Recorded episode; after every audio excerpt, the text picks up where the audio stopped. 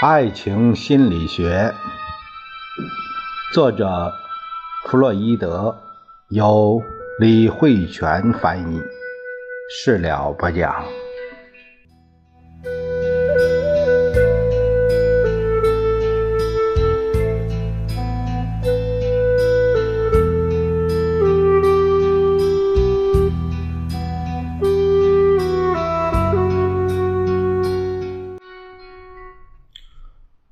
我们这一节看看性学三论的这个两性理论。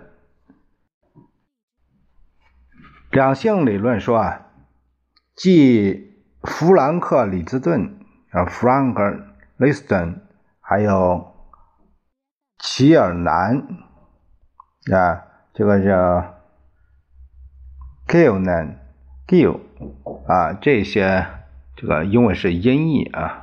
呃，无所谓，反正我们知道一下这些这些呃心理学家吧，呃，就是还有查瓦里尔，这些人都对呃同性恋现象的原因提出了见解之后，又有人提出一系列不同的解释，然而不同以往的那种认为某人。非男即女的观点，这是一种绝对与众不同的解释。研究证明，当我们用生理学的眼光来看待某些人的时候，会很难区分他们的性别，因为从他们特有的性器官很难判定他们是男是女。我们将这些同时拥有男人和女人生殖器官的人称为双性人，或是阴阳人。而对于一些极其特别的双性人，他们的两种生殖器官都发育的非常良好，我们称他们为完全两性人。就一般情形而言，双性生殖器官的发展都并不完全，但正是通过该异常情况，我们才在不经意间发现了一般的发育阶段的性质。因此，就外部特征而言，一定范围内的两性偏好是不足为奇的。几乎所有的男性或者是女性都遗留有异性器官的踪影，只是有的早已经转变为能够派上其他用场的物件，有的则附着于身体，别无他用。这些早为人们所熟知的解剖学的理论。会让我们联想到一个模糊的现象：人类在刚开始的时候是两性同体，只是在以后的进化过程中不断发展，才慢慢变成了单性。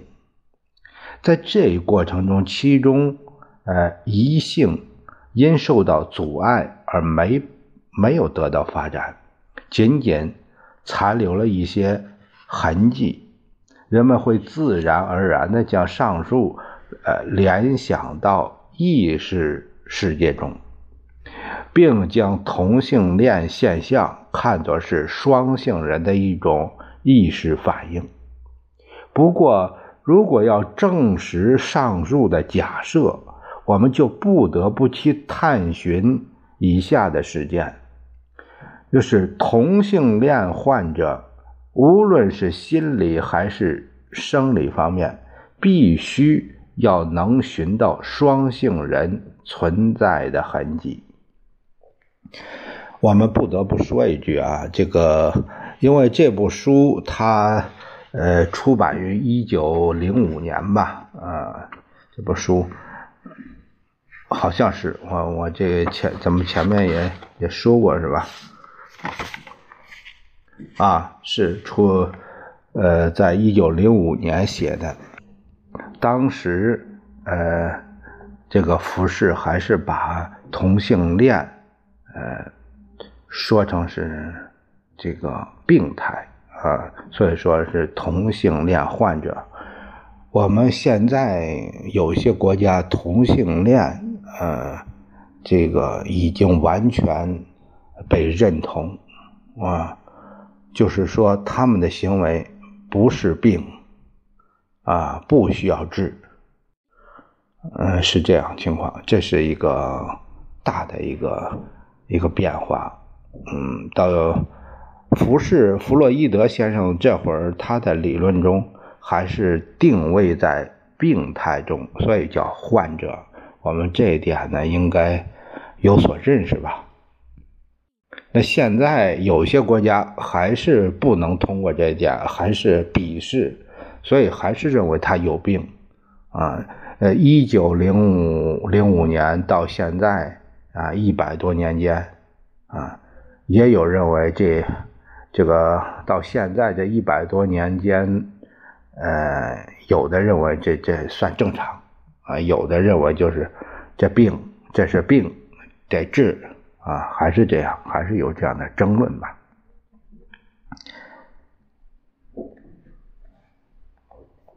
啊，我这差了个头啊，嗯，咱们咱们继续看。但是他作者说啊，上述的假设都难以站得住脚。事实告诉我们，我们所说的生理意义、心理意义，他们这个上面的双性人，两者之间并没有。完全的顺带关系，的确，就同性恋而言，我们经常会看到他们出现性兴奋降低的情况，时而还能发现他们在生理方面存在缺陷。爱丽丝也有同样的见解，呃，不过这样的例子也是少之又少，并且并不重要。同性恋根本不同于解剖学意义上的双性人，这一点我们一定要明白。这个说的是什？嗯，说的很清楚。他一个是呃，就是生理意义上的双呃两性人和有和心理意义上的两性人。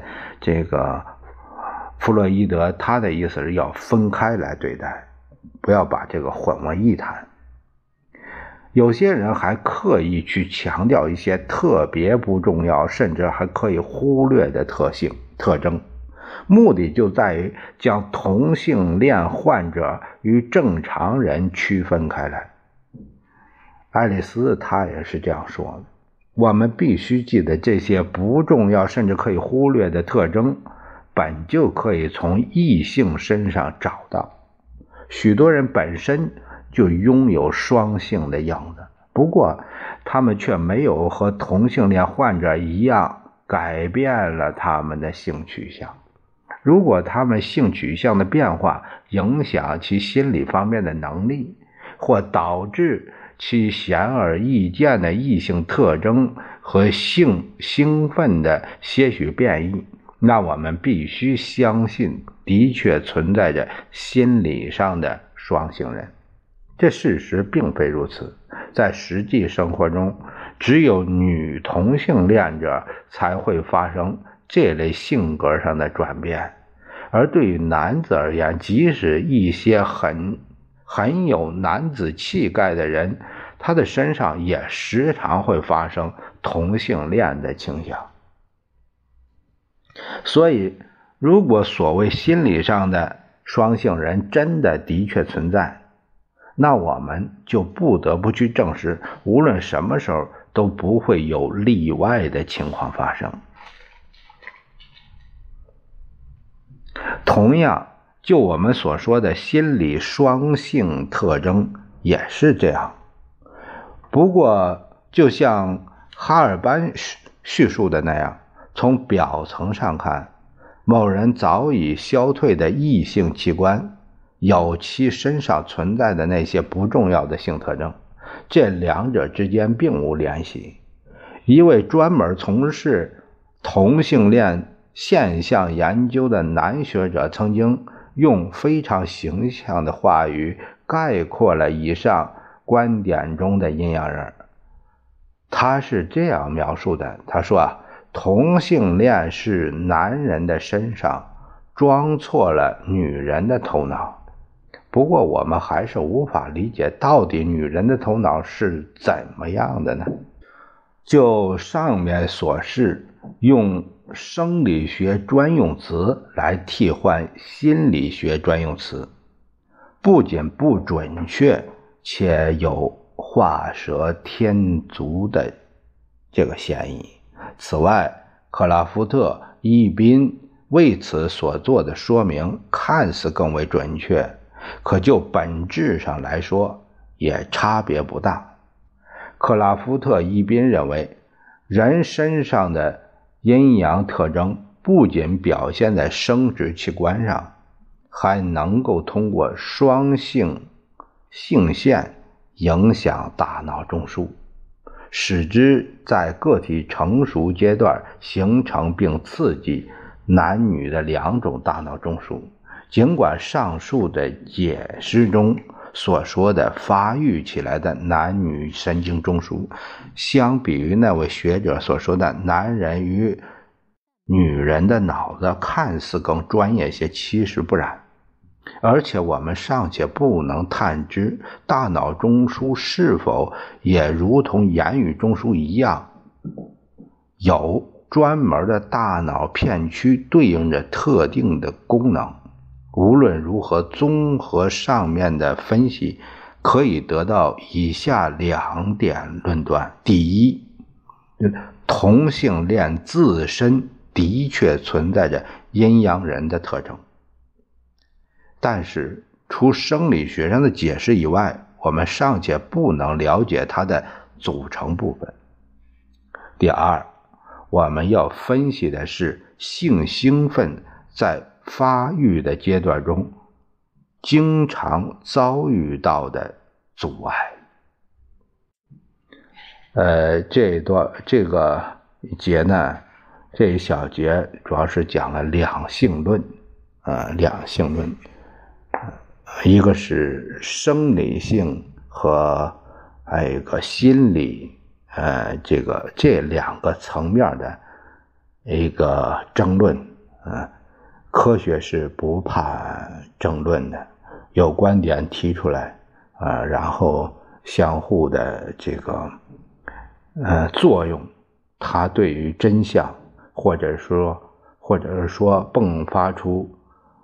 呃，更深层次的一种因素啊，这都是积极意义的，嗯，这是好现象。